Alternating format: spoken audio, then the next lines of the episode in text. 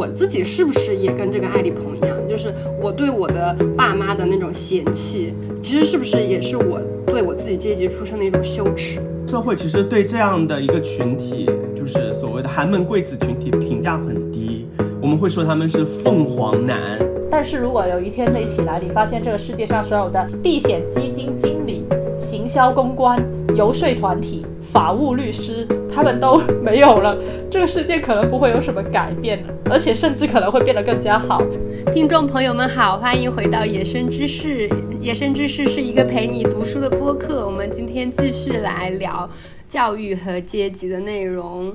啊，我是 Emily，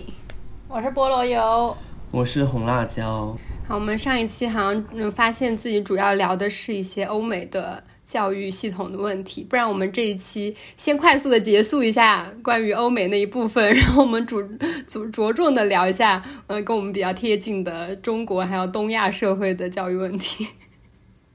我我我我一定要讲一下，就是那个。我觉得特别有趣的就是我在读的那个《出身》那本书，就是讲讲那个找工作那本书里面，他他那个大公司，他是顶尖的那种大公司，嗯，就是投行，呃，投资银行，然后顶尖的律所和咨询公司，这些都是工资特别高的那种工作。他们招人，就像我上一期讲的，首先第一点是看你是不是藤校的，而且你不能是一般的藤校，你要是在我们公司的很多人都读的那一个藤校里的那种藤校，然后我们公司就会大力的去你那里。招聘，然后招聘了你之后呢，首首先看最看重的问题不是你的成绩好不好，不是你这个人聪不聪明，能力强不强，而是你跟我们能不能玩到一块。你能不能跟我们玩到一块，就看你你玩的是什么运动，你这个或者是你喜欢的是什么乐器，然后你的这些兴趣爱好跟我们员工合不合适？因为他们觉得你可以上这个藤校，就说明你的能力已经 OK 了，所以其他的只看你的兴趣爱好。然后第三点就是看你讨不讨人喜欢，是不是好相处。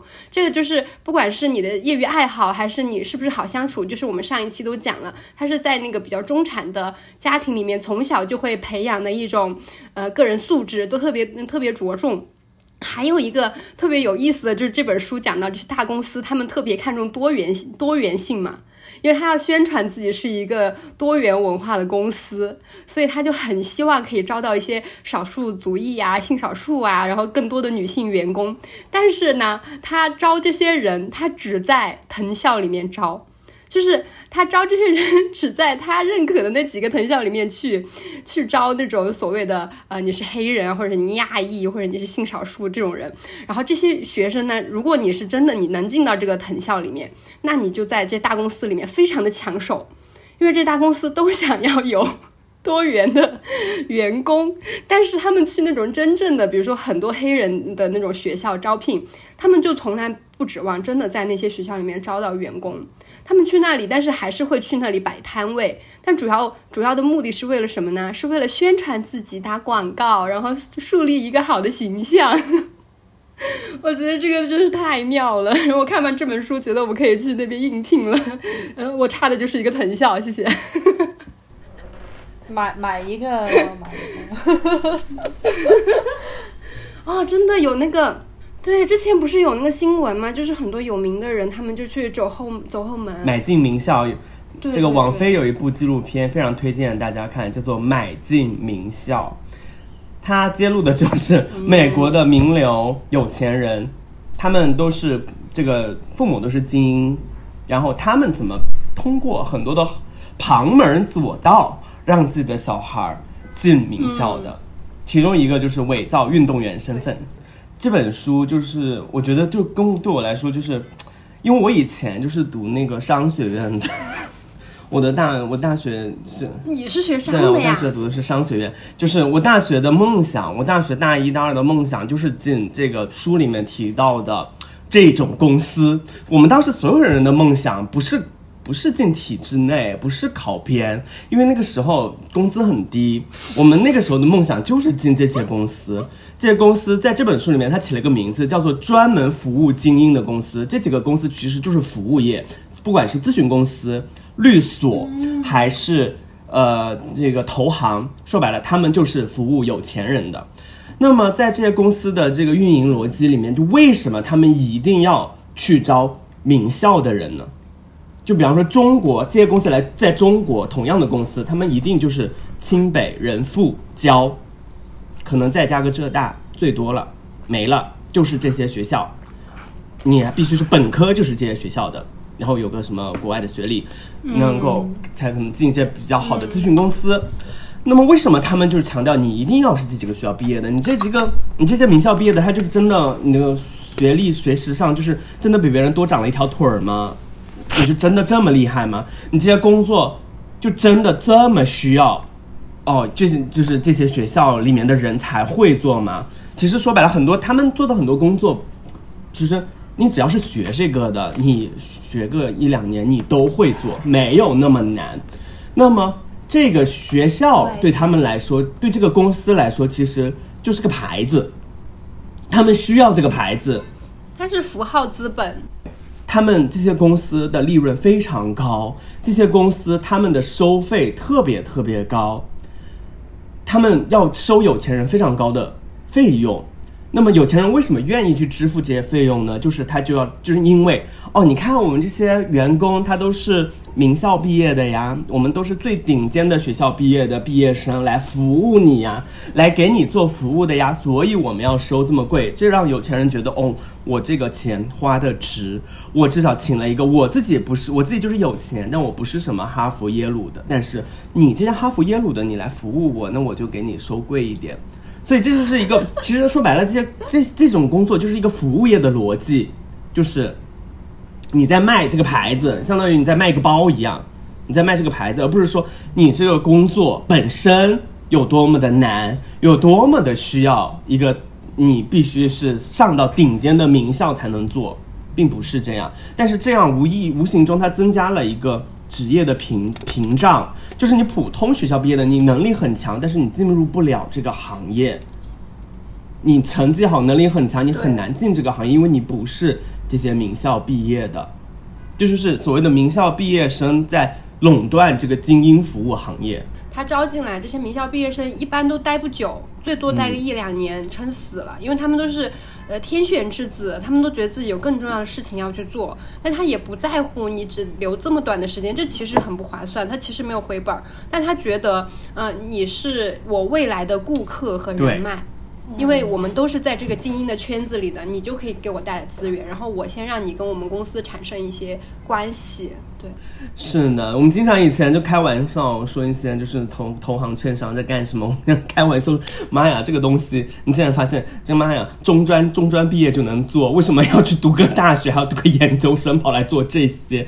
在《精英的傲慢》里面那本书，它第一，它一开场就说了刚刚的那一个呃呃买进名校的这一个案件，但是他提出一个疑问是，就大家对于买进名校这一件事特别特别的生气，嗯但是其实这个学校的教育它的准入本来就是非常非常不公平的，本来就是有钱人才可以进去，但是大家对这件事就。没有意义，就觉得啊，好像就是这样的，还好还好。上藤校对美国人，就对于想要进入这些精英行业的美国人来说特别重要，它就是敲门砖，就是你真的要上这些，必须真的上这些学校，你才能够进入这些高薪的行业，因为毕竟就是美国，它说白了，今天还是一个这种金融化的资本主义社会，就是所有的高薪工作，就是我们就是狗屁工作，就是很高薪的，它就是精英服务行业。精英服务行业要求就是藤校、名校毕业的。那当，这个它其实说白了，这是一种品，你就是自己要有一个这样的品牌，你才能进入这样的一些行业，不然的话，你就只能做一些其他的没有那么光鲜的行业，这个收入没有那么高的行业。菠萝油开给我解释一下什么是狗屁工作。哦，谢谢你。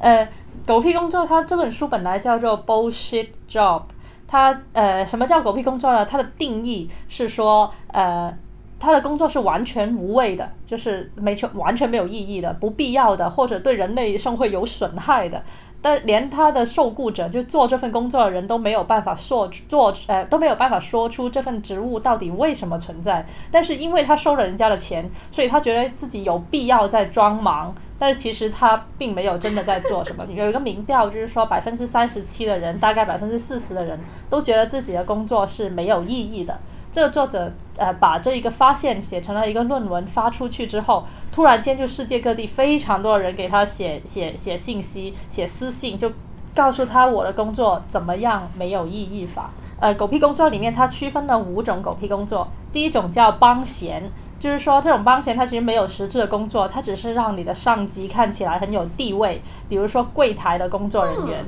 就是其实其实没有一个人需要站在柜台、站在前台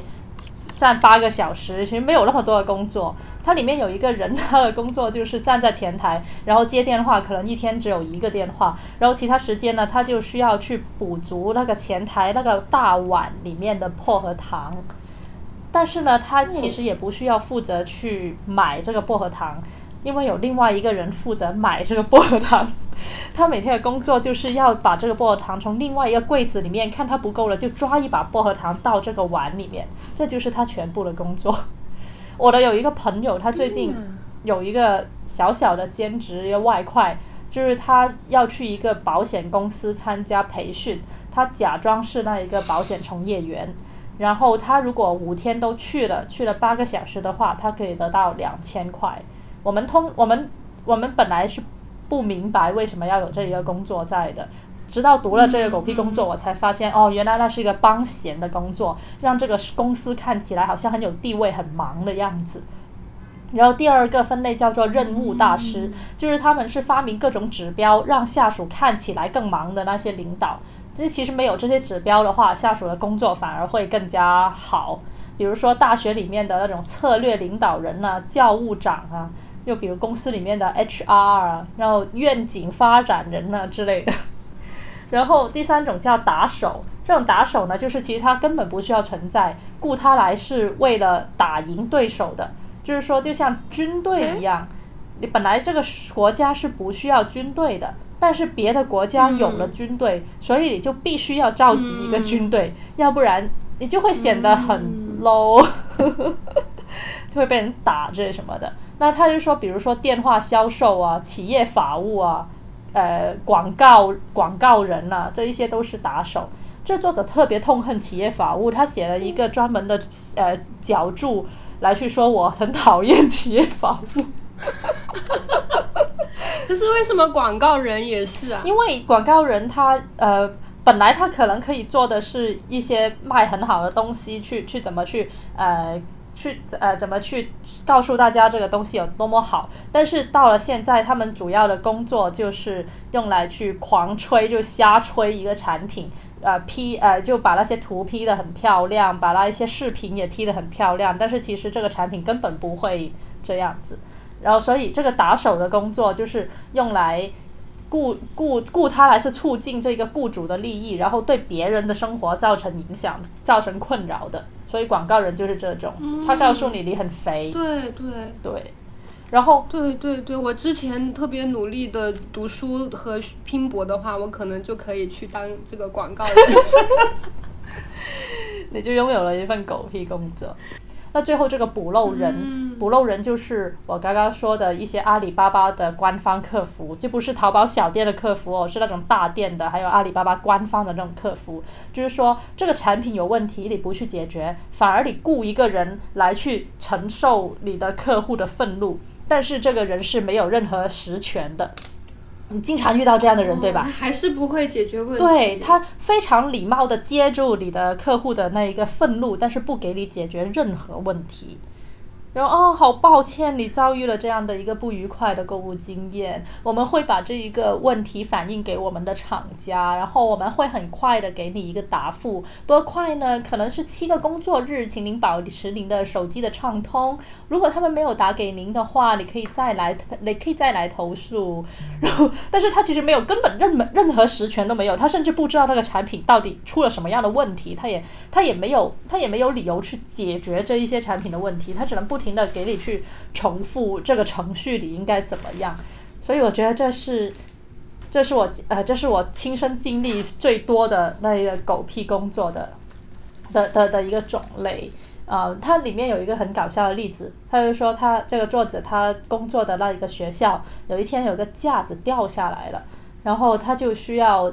呃大学的维修工来修，但是因为这个架子掉下来了，就砸到了地上的一些书，所以一些书呢就摊在了地上。那维修工进来看到了书摊在地上，就说：“哦，这个书摊在地上不符合我们安全工作的守则，所以呃我要把它延迟到什么时候？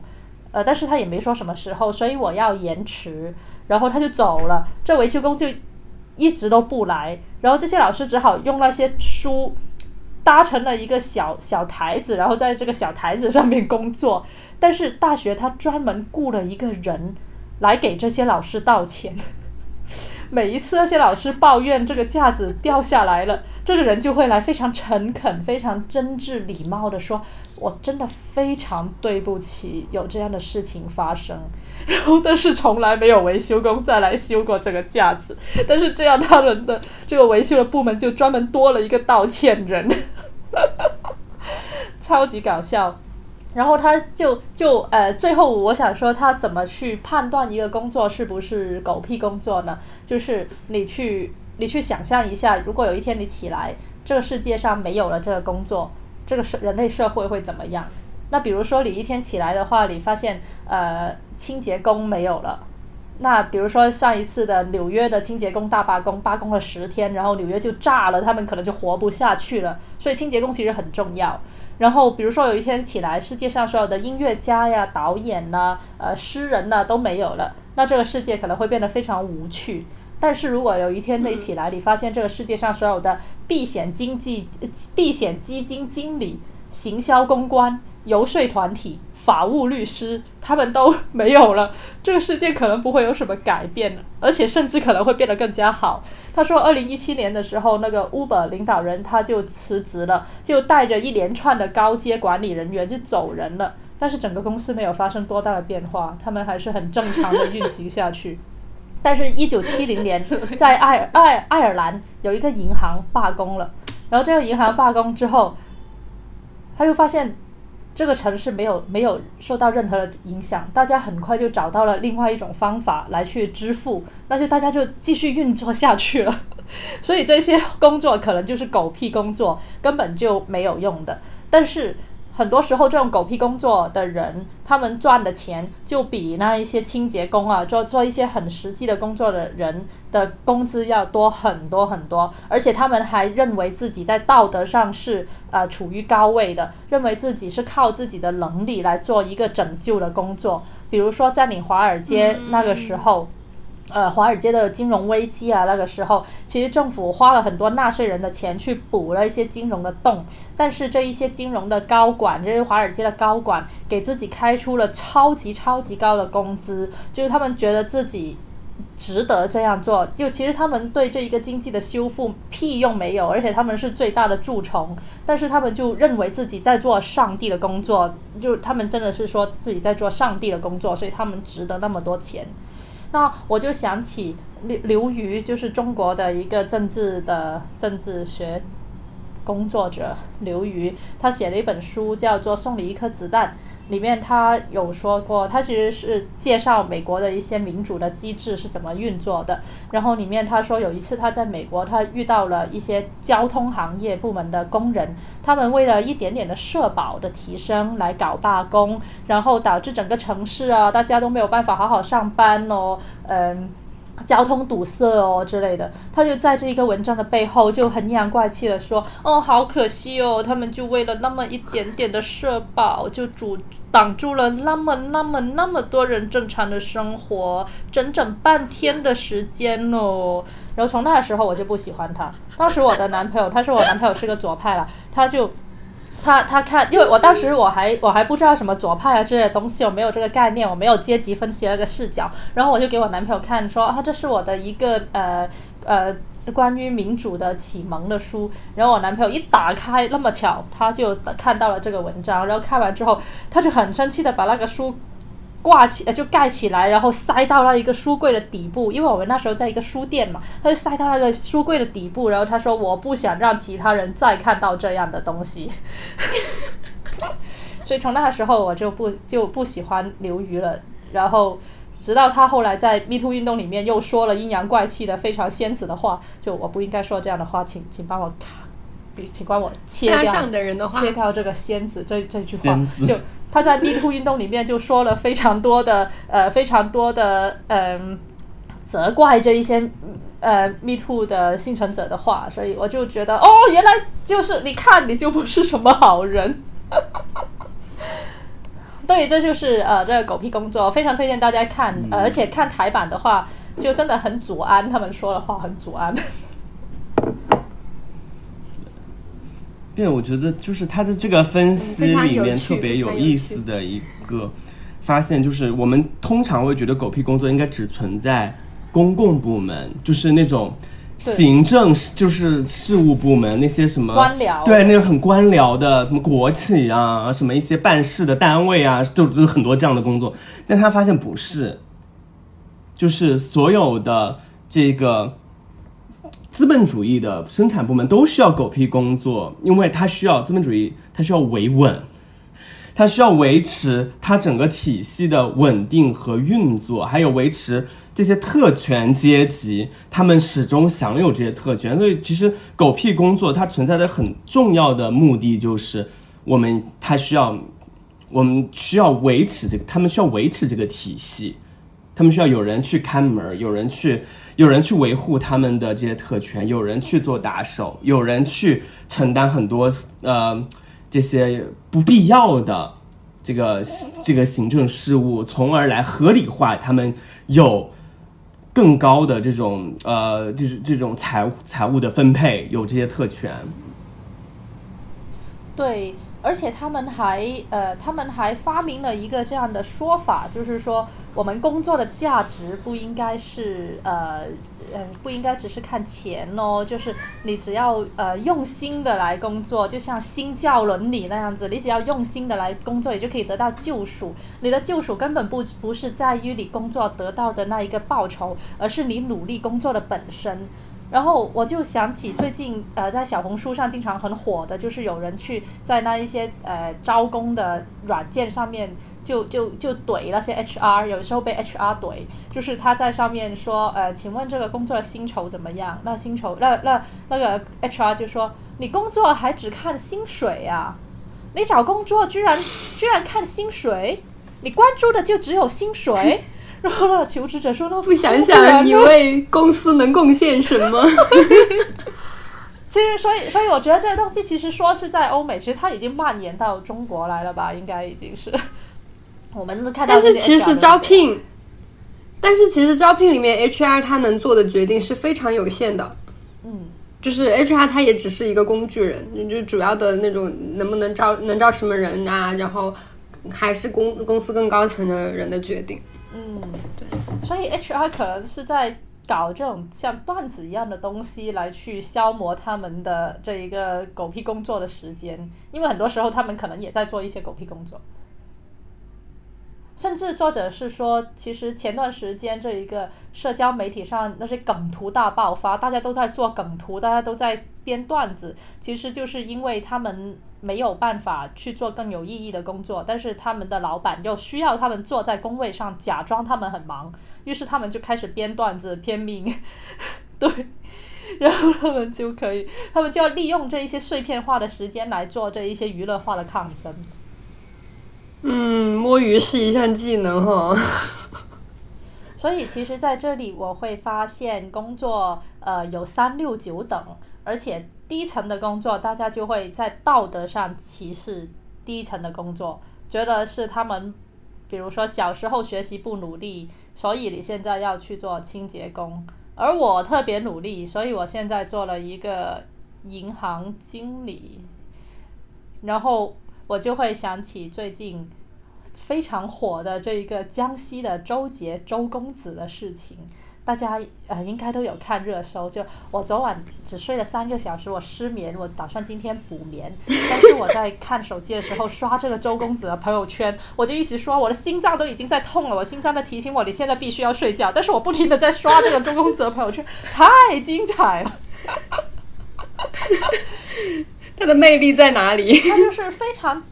直白的，他他他他说他自己是一个呃，在在一个事业单位，一个交通部门的事业单位，然后他的全家都在这一个事业单位，然后他就说他爸爸什么就内定了副局长啊，然后他就周围去请了一些领导吃饭呐、然后领导给他禁烟呐、呃，他他抽的他吃的那一个茶叶就二十万一斤之类的，然后他还非常点名的，每一天都在像朋友圈在写日记一样，在写说哦，今天我见了哪哪个企企业的哪哪个高管谁谁谁，还有哪哪个部门哪哪个什么什么人谁谁谁，然后他就他就然后晒自己，比如说哦，今天我妈妈和我一起去买衣服，然后本来我们要买哪个大牌子，后来又买哪个大牌子，现在我身上穿的这个衣服就七百四十九块，这个皮带就一千什么什么多块，然后就看着大家都说这个人是个傻的吧，就是哪有人这样哪有人这样做的，然后。在他呃，就当然后来的后来的呃调查，就是说其实他只是一个普通的职员，他是，但是他也是这一个事业编里面的职员，然后他的呃他的什么大伯二伯啊，他什么什么这些人，他们其实都是在这一个呃交通部门的的系统里面的有呃就是编制员工之类的吧。然后我觉得大家那么那么大的不满，其实是在。嗯，也也也是一种觉得历年以来受到这一些编制里面的精英，因为因为现在我们编制里面就是精英嘛，大家砸呃砸破了头都要去找编的，然后就历年以来就受到了这一种文化上的这种编对对对对这种编制的呃炫富的这一些人，就觉得他们对我们有着道德上的羞辱，就觉得他们就是比我们高比我们高一等，而且他们理所当然的占据了一些资源，而且。就有的人他就悄悄的占据这些资源，悄悄的鄙视我们普通人。但是这个人，这周公子，他就是明目张胆的占据这些资源，明目张胆的炫富，明目张胆的去鄙视这一些人。这就让我想起前段时间小红书说很流行的什么事业巅峰的流行时尚，就是说现在的穿搭就是事业巅峰，然后就就就介绍听菊风，听菊。对对对对对对对对对对对对，然后我在这里就看到哇，真的好傲慢！你们已经拥有了铁饭碗，拥有了一切，拥有了几块钱就可以吃饱的那一个晚饭的食堂，现在你连时尚都要夺走吗？就是你连神占据主流审美观的这一个东西都要夺走吗？所以我特别能够理解大家为什么。为什为什么没有办法停止去嘲笑周公子的这件事情？就是就是，我觉得他是对这一种这一种这一种阶层的傲慢，这种阶层对我们的羞辱，已经到了很想反弹的地步了。是的，周这个周公子其实就是就是就就是这个人虽然很夸张，但是真的，我我的那个大学同班同学就有一个一基本上一模一样的。人他就是这样子的，他平时真的是这样子，他就是生怕别人不知道他有特权，真的很夸张。就是，但是他说的话一定是可能三分真七分假，但是，但是他就是他有很多肉眼可见的特权，比如说，就是我们是小镇做题家，我们是考考进就是还一个还不错的学校，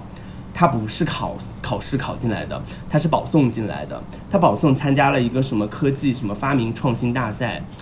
然后就是哦，那水分很多的。对，然后那个科技创新发明大赛，这是什么就是什么玩意儿啊？那个就是他他好像就是不知道，反正就是这种科技创新发明大赛，你知道谁知道是不是你是是你创新发明的，是你买了一个别人的论文呢？对吧？那么他为什么我们全班同学都怀疑他肯定不是他自己搞的？是因为他真的是一个学渣中的学渣，他真的学习能力特别特别差，就是英语挂科，数学挂科。就是那你创新发明一些什么呀？然后他进来的时候就是属于一个电脑电脑都不太会的状态，但是这个也是很难理解，就是为什么你家条件那么好，你的电脑好像不是很会，就是他会误以为就是那个 Windows 的开机动画是在运行一个杀毒软件。然后他就问，就是你装的这个杀毒软件是什么呀？为什么我没有？我说就是我们咱们是不同的这个 Windows 的版本，开机动画不一样而已。就是他会有很多匪夷所思的东西，但是他从来不吝惜于就是这个炫耀他的这些体制内的这些，因为他就天天说他自己家里是当官的，然后又认识哪个领导，又认识什么哪里的这个干部。那他保送了这个学校，然后他基本上不在学校上学，他是做什么呢？去投资、创业。他他就是大二的时候跟别人合伙开了一个什么那种投资公司，然后你也不知道他钱哪里来的，就是搞投资出来做做天使投资人。就是他很小，他说大二他就明白了，你们学的这些东西都没有什么，都是到头来都是给别人打工。那么什么东西最最赚钱？钱最赚钱。我拿钱来让别人帮我打工是最赚钱的。然后他去当天使投资人去了。然后我们隔壁班还有个同学也是很夸张的，就是他比他相对低调一些，他也没有他他甚至他都没有我们学校的学籍，他都很神奇。他是一个别的地方上的学校的，但是他堂而皇之在我们这上学，因为他搞到了一个什么名额是可以交换，还是一个什么培养的名额，就是他前面三年在我们这上学，然后他最后一年再回他们那个他自己的学校，就是这两个学校差很多。就是还有一些这样的操，就是我大学还是就是挺开眼的，就是我就是就是我们普通人，其实说实话是真的不明白、不了解或者完全不知道你上层的这些真的有特权的人，他们日常生活是怎么运作的，就是他们随便说点什么东西都都能把你吓死，就是真的很夸张。所以周公子说他的呃茶叶是二十万，到后来那个店主说我们最多就是六千块、八千块什么的，但是但是也很哄人，大家大家都会觉得是真的。对，就是他一定可能就是这种很张扬的人，他可能肯定会吹牛，但是有很多很真很细节的东西是你不在这个里面，你想都想不到。就是我们不在里面，我们。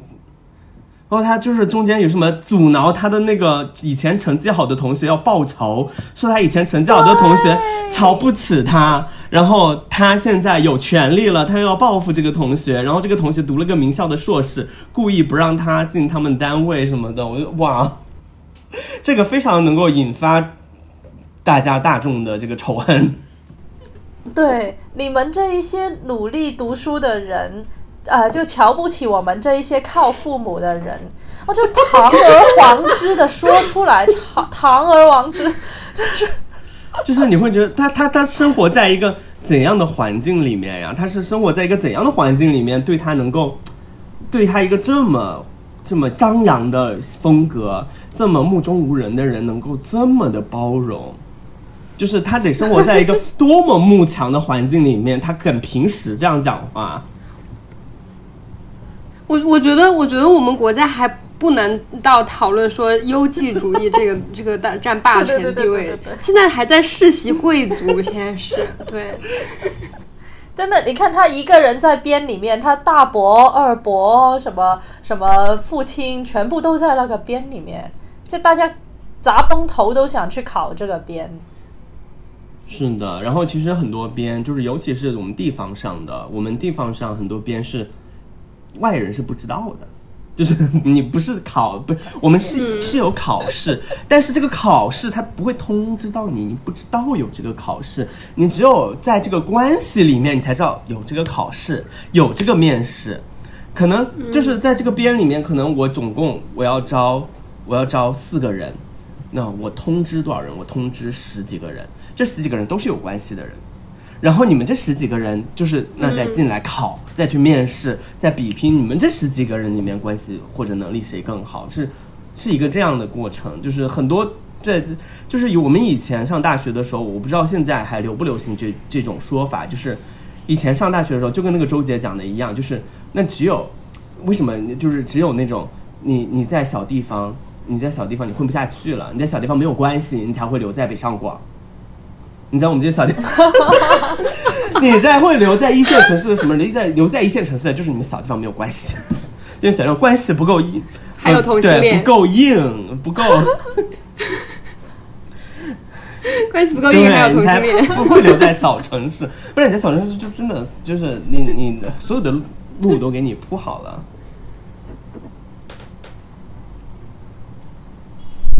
说到这个小城市的逆袭，刚才讲我们要回到教育。嗯，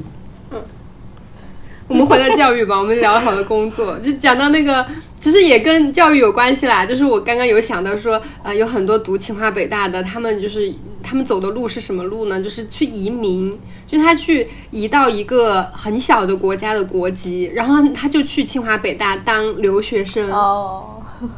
对，对他还是读上了清华北大，然后他他分数华侨生联考，就这些东西真的是想不到，真的想不到。躺。进高，躺进名校，躺进名校，就是有很多，这是一个信息差，就是在你掌握了，你在一定的阶级，你能掌握的信息是更多的，你会知道更多条道路去成为一个进入精英名校的道路，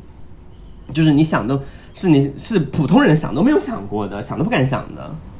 对，而且人人就是我，我觉得有以我家为为例哈，就是呃，随着那个经济条件的变化，那个教育观也会有一些变化。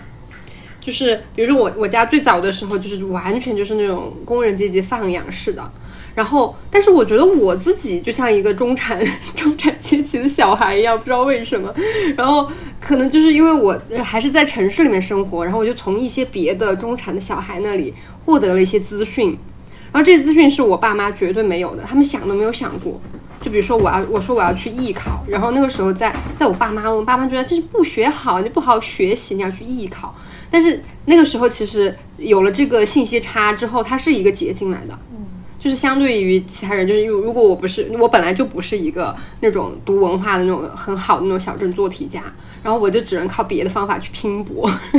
去考艺考。但是这个这个路现在就是很多人知道了之后，他也在收紧。就是这两年艺考就管得越来越严了，像以前的话，呃，你可以就是很多学校它可以自主招招生，然后你就有很多，嗯，就是可能会相对多元一些，然后会有一些随机的机会，因为它是一个艺术生考试嘛，然后你可能就会呃跳跃你的阶级去读到一个比较。嗯、你可能本本来够不到的那种大学，像我班上就除了那些就根本就没有学过画画的那些，呃，家里很有钱不知道怎么进来的同学之外呢，还有那么一一个把同学，就是，你就觉得他他应该如果他正常的去，呃，走高考的话，不知道他可能读个能能不能读到一个嗯本科都是一个问题。同时，然后我班上还有很多这种有钱的小孩儿。然后有一次，我还跟我的一个同学，我就跟他说啊，咱们算中产阶级嘛。然后他就没有回答我，我我就觉得我就是也不懂这个到底是什么意思。后来我一回想，人家哪算中产阶级呀？人家是有钱着呢。就就呃很很，我在想什么？但是觉得，嗯，等一下，我想想啊。我回到回到这个教育方面，我想来分享一下那个，呃，我读的那个台湾的那一本《拼教养》，然后我觉得它特别的有趣，就是，嗯、他其实选了好几所不同的学校，然后就就是他有一个，他画了一个坐标十字坐标，然后那个竖着的坐标是资本的高低，就是你有钱和没有钱，然后横着的坐标是你是一个自然的，嗯。顺其自然的那个教育模式，还是说你是一个竞争性的教育模式？然后这样子就分成了四种不同类型的呃教养方法。然后最高级的就是那种呃要培养，就是又很有钱，然后又很希望自己小孩有竞争力的那那一群家长。然后他们培养的小孩就是需要有国际竞争力的小孩。然后他们要搞搞那种无国界教养，大家就想一下谷爱凌就可以了。然后就是。他们觉得，他们觉得你大学再出国太晚了，就是一定要早一点出国。然后，而且他们还会说啊，我们班上那些同学就是呃，暑假的时候就去环球旅行。我觉得啊、就是 我觉得那个美洲那边不够呃不够有内涵，我们还是要去欧洲才可以。然后就是。就觉得，呃，这个就非常的夸张。然后他们这些这些人，就是我说的那种，可能会去改国籍，然后让自己的小孩去读读到那种国际的初中、高中，然后嗯嗯，去到那种说英语的那种学校的那种家长，对，然后呃比较多的就是呃。又不是特别的有钱，然后又特别希望自己小孩有竞争力的那一群人，啊，里面可能中产阶级也算吧，然后还有就是一些比较穷的一些人，然后他们就是会像我，我比较能长期接触到那些小孩，就是，呃，像我表妹那样的，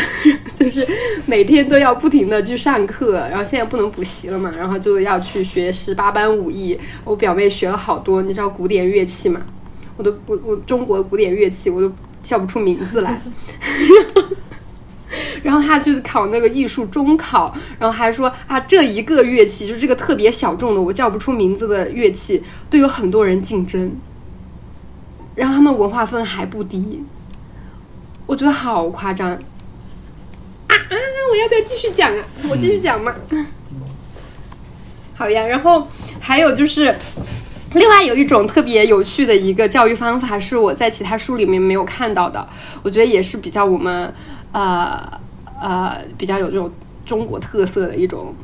也不算，反正就是重新说，就是还有一种教育方式是我在其他书里面没有看到的，就是呃规划的自然成长方法。就比较有代表性的就是华德福教育，你们有、嗯有有接触过，有知道华德福教育吗？嗯、一种另类教育，身心、嗯，就是他们觉得这个小，对，一定要让小孩自然成长，然后要呃远离那种竞争性的教育方法，要让那、让他符合小孩的天性。然后我记得我大学的时候，我就特别沉迷于这个华德福教育。当时我那个小表妹还很小，然后我就买华德福教育的书给我的舅妈，说让我的妹妹去读这个。这样，但但他没有，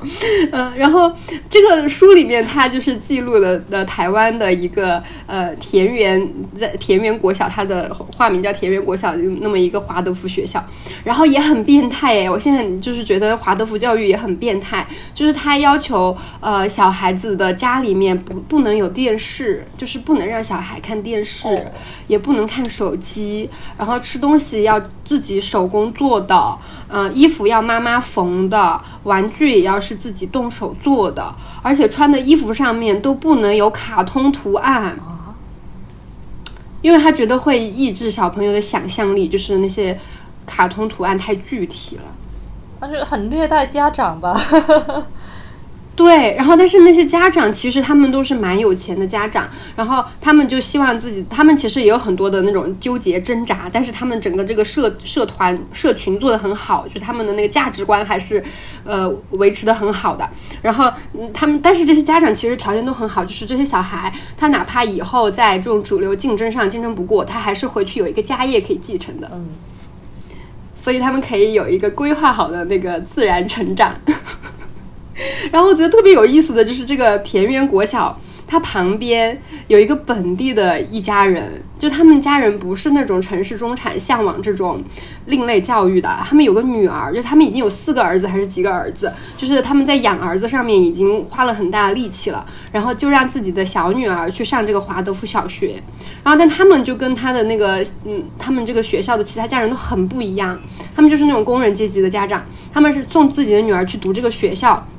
是他们觉得女孩子嘛，不用发展的很好，哦最好留在本地，长大了陪我们就好了。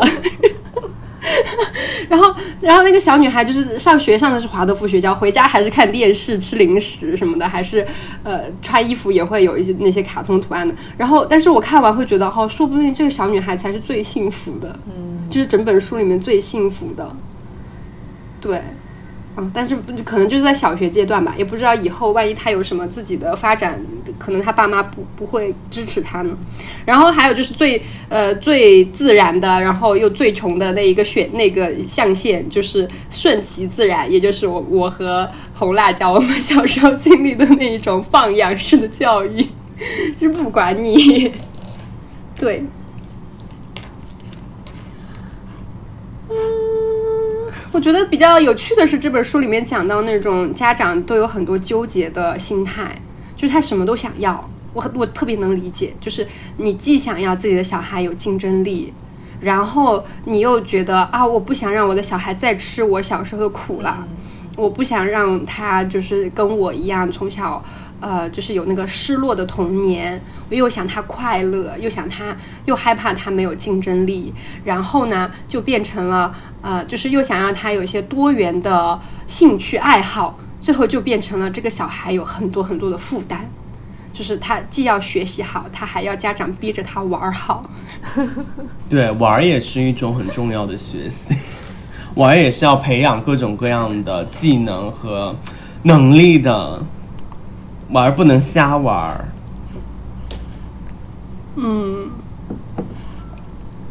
有点有点有点有点惨，感觉嗯，感觉对于小孩来说，瞎玩很重要呀。是是，其实就是我们所谓的这个顺其自然的，嗯，教育方式它，它就可以让小孩子瞎玩。对，那你说的那个小女孩的确还挺好的，她她什么都有。不一定啊，不一定。我就我就记得我小时候要求，呃，我爸妈让我去上呃画画美术班儿，我爸妈不知道那是什么，嗯然后我们找了我们亲戚里面文化资本最多的一个人，就是我舅妈，她就知道美术班是什么东西，然后带我她带我去找了一个教国画的老师。我记得我拿着我画的小公主去跟国画老师说：“老师，我想画的是这种画。” 然后之后才去转学的什么素描啊之类的。对，就是有的时候觉得还是蛮幸运的。如果不是我们家的经济条件变好了，可能我也没有办法去走那个艺术高考的这条路。可能就是就像那个有那个《精英的傲慢》那本书里面讲的，就是经常会会想到说自己其实得到很多东西都是因为幸运吧，就不是说真的只是靠自己的努力就可以得到这一切。嗯，很多时候是运气。对。然后我看的这本《读书的料及其文化生产》，它讨论的刚好是就是中国的农村子弟上大学。然后这个作者他本身就是也是就是我们现在热议的这种小镇做题家，他是一路这样考上来的。然后他在里面探讨的一个很重要的发现就是所就是说底层人的文化资本是什么？他不认为就是只有只有上只有只有这个中产阶级，只有上层的人，他们才有文化资本，才能才有一些文化上的因素让他们成功。他认为底层的人也有一些就是文化上的动力，促使他们能够在这个学业上取得高的成就。然后他归根结底，他其实归结起来，这个文化资本是什么呢？就是这些底层的孩子，他们吃了很多苦，有强烈的想要通过读书改变自己命运的愿望。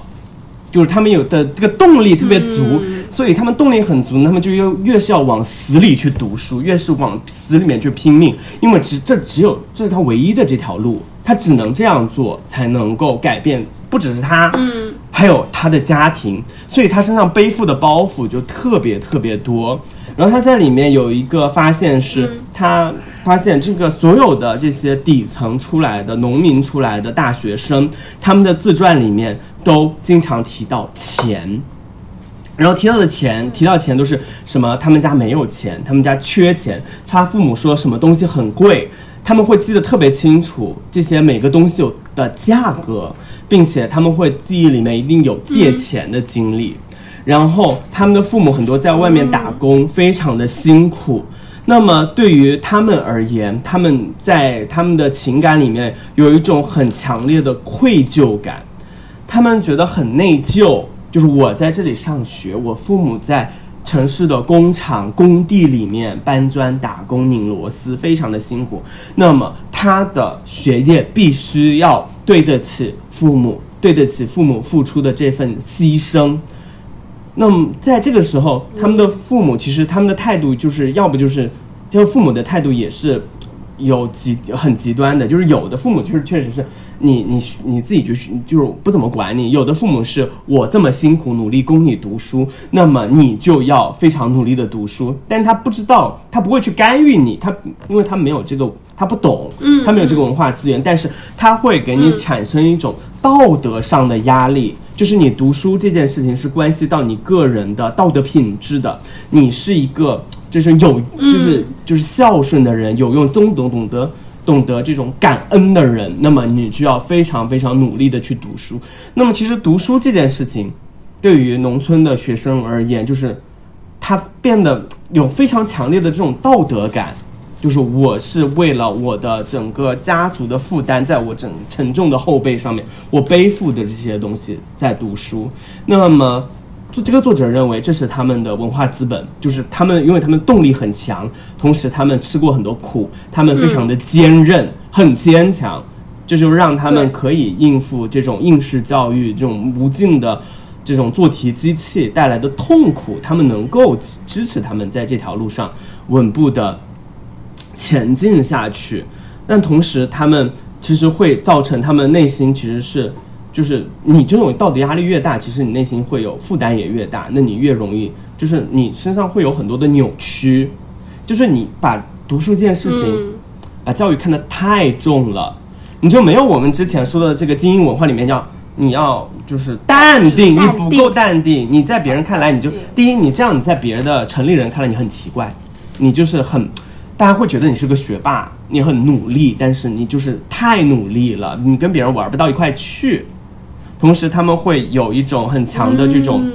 挫败感，就是我这么努力，然后你会发现有一个幻灭，就是你上了，可能你考到了一个城里的高中，或者你上了一个好的大学，你在大学里面你感受到巨大的落差，就是就是之前很流行的一句话，我奋努力奋斗了十年，就是为了在这里跟你只能在这里跟你喝一杯咖啡，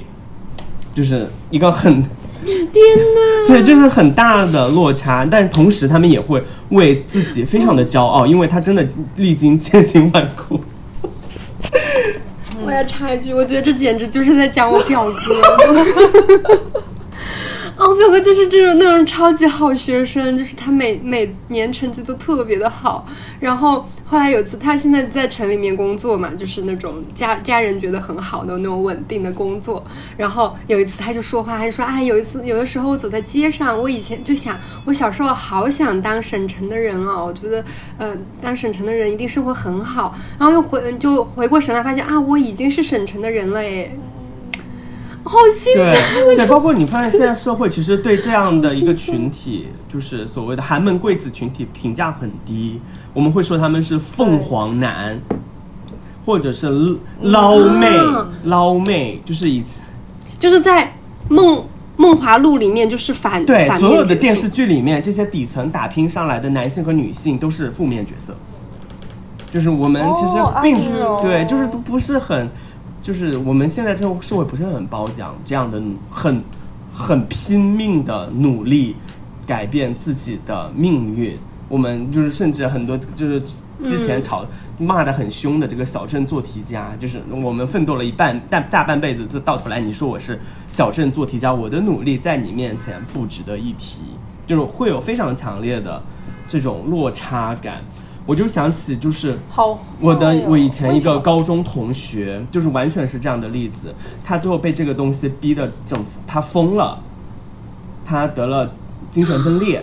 他爆他发了发作了，哦精神分裂发作了，他就是那种就是我从小是我也虽然我父母是农村，但我从小在城里上学，我父母就是那种农村农村。好像靠自己的努力打拼，在城里面安家，然后我可以在城里面上学，接受比较好的教育，然后那个是就是很明显，就我们城里最重点高中的比较好的班里面，农村同学很少，有农村同学，但农村同学非常少。农村同学有一个特点，就是真的很努力，你就永远看到他在低头，在很努力的学习，在很努力的做题。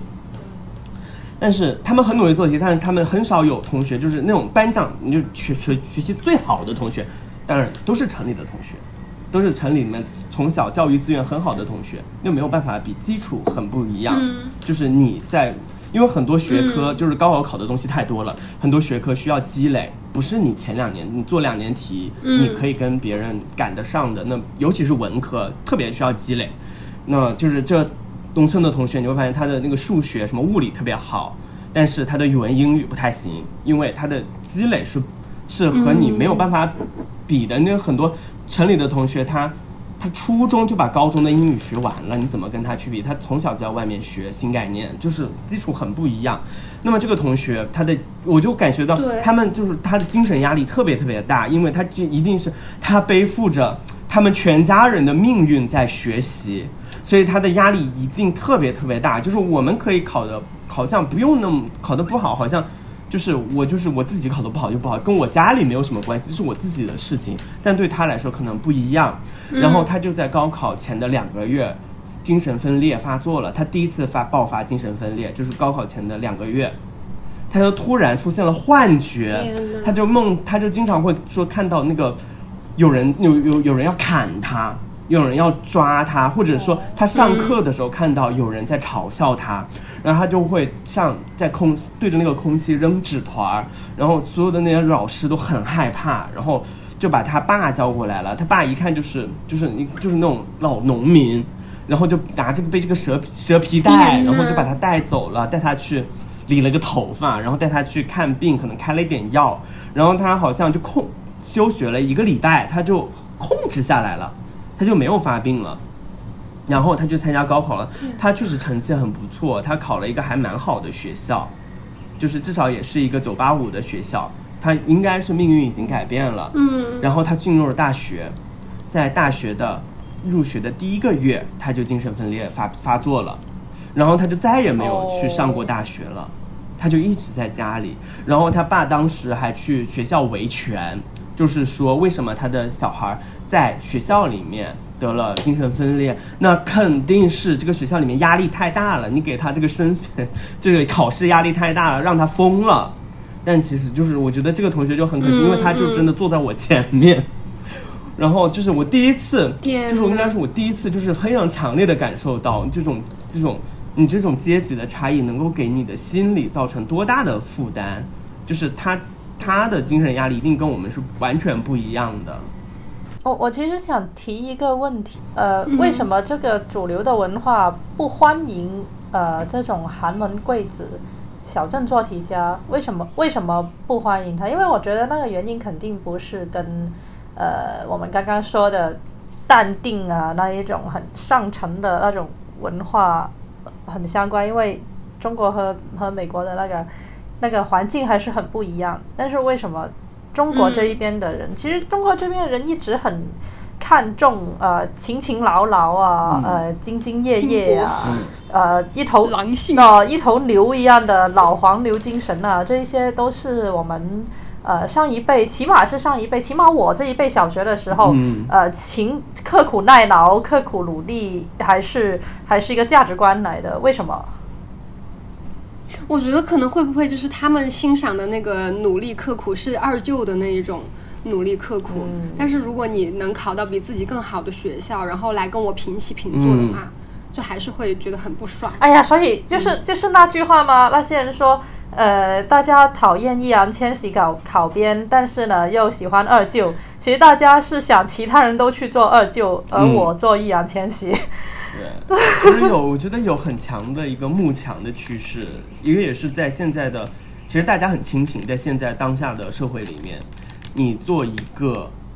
就是就大家很清楚知道有权利的人是谁，有权利的人一定不是小镇做题家，有权利的人，有钱有权的人，有这个权势的人，一定不是。就底层爬上来，辛苦努力爬上来这群人，有权利的人就是含着金汤匙出生的人，他们是越来越好的那群人。那么在这样的一个很慕强的氛围下面，我们是大家会很自然的去倾向于就是去非常认同，特别认同作为一个精神贵族。就是我读的这一本《拼教养》这个书里面，就是这个台湾的这个作者啊，这个学者，他就经常会提到那个叫阶级伤痕，然后这个词就特别的戳到我，然后真的就很戳到我，就觉得我从小就在经历这种不断的这种阶阶级跨越，然后但这是一个好事，但是对我来说是个好事，然后但是它也同时给我带来很多伤痕，就是有很多很具体的一些小事件吧，就是我记得特别明显，就是我小学的时候我去去补补习数学，因为我数学真的特特别的差。然后，然后我们有一天那个老师就说啊，我们中午要在我家吃饭，你们带泡面吧。嗯，然后我就我可能是人生第一次吃泡面吧，哦然后我觉得特别的期待，然后觉得哇泡面一定很好吃，然后我就带了一个那种碗碗装的那种泡面过去，然后就在那里就是不能让别人发现我在那个很津津有味的吃这个泡面，然后。然后有一个跟我一起补课的那些女生，显然就是那种条件比较好、家里条件比较好的城里城里的女孩嘛。然后那个女孩好像就把她的泡面打打倒了，倒在了那个桌子上。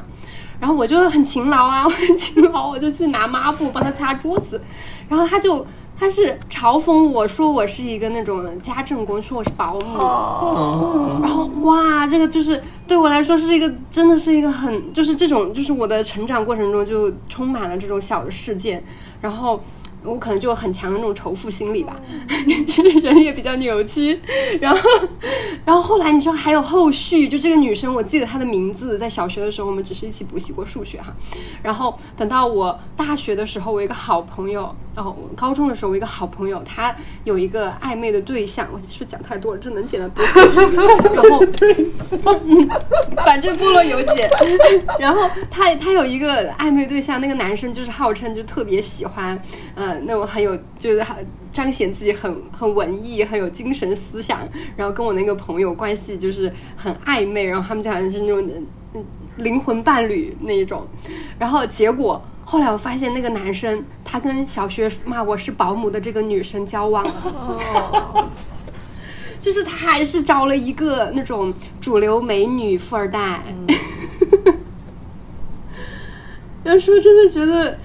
嗯嗯，不管你是一个真的是什么号称自己很文艺青年啊，就是你通过这种走走偏方，不管你是小镇做题家还是你搞艺术，然后你你上升到一个一个程度，别人都还是会觉得你不行，你不是真正的贵族，你你家里不够有钱。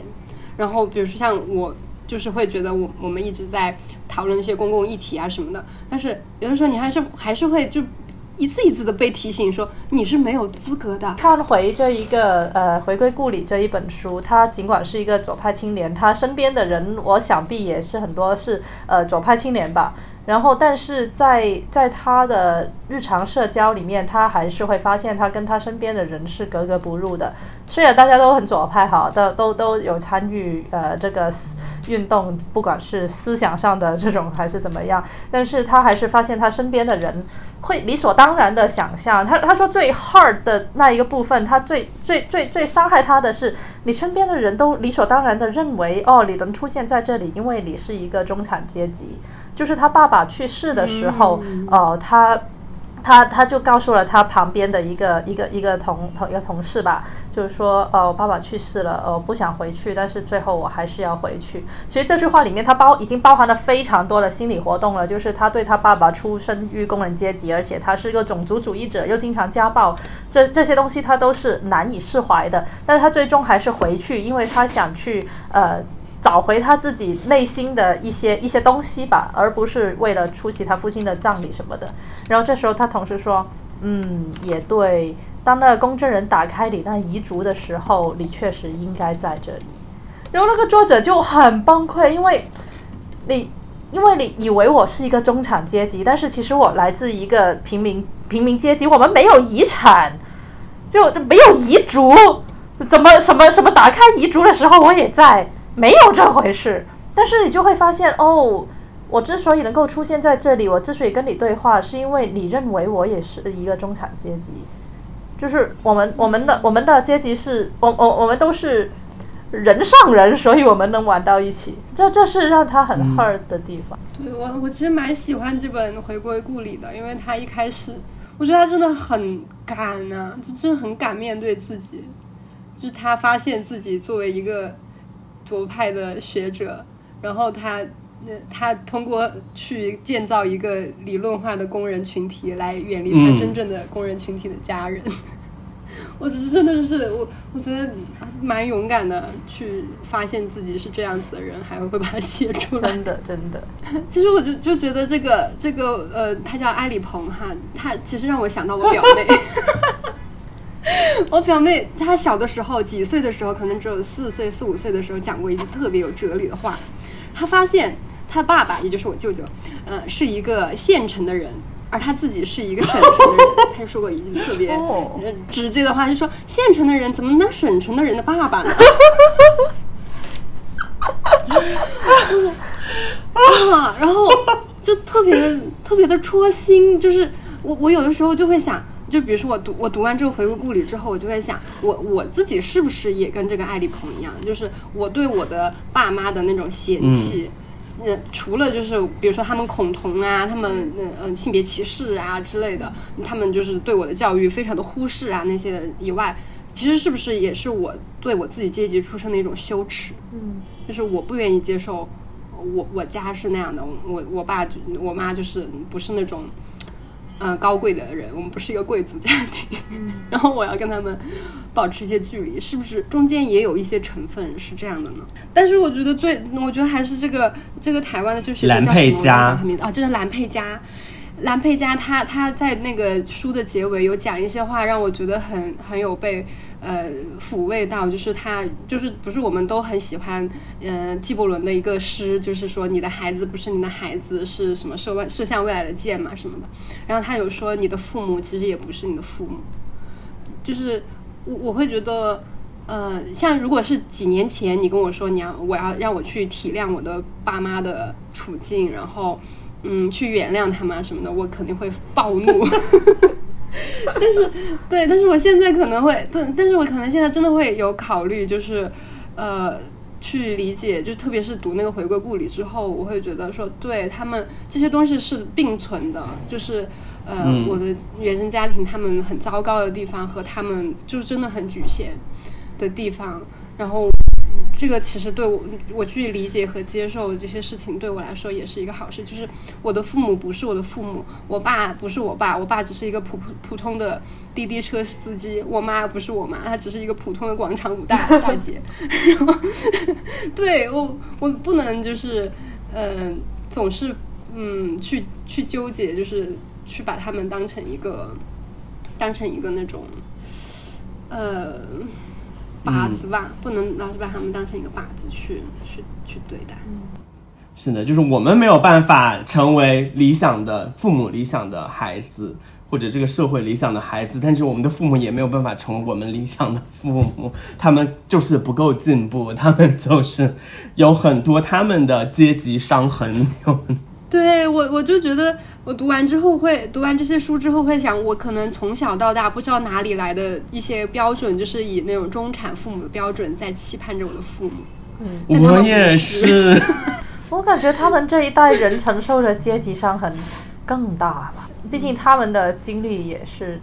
也是特别魔幻。他他他们现在能够功能完好的把我们养大，也是一个了不起的事情。那我们。选一本最推荐的书给听众朋友们吧。啊，我推荐啊那个 bullshit job，就是那个狗屁工作，而且推荐台版的。如果不能读英文原版，就可以读台版的，用就用一种祖安化的心态来去听他咆哮，听他抱怨的，而且而且感觉可以知道很多呃不同职业的一些一些不为人知的故事，你会。突然间发现啊，他们他们的工作真的好狗屁，好空虚，好没有意义。然后这样再呃重新看自己的生活的话，你就会去审视自己现在在做的东西到底到到底有没有到底有没有。我推荐，我可能会推荐《回归故里》，因为我觉得它真的很很珍贵，就是那么的真诚。我会推，我推荐的还是这个。呃，寒门子弟上大学，美国精英大学何以背弃贫困学生？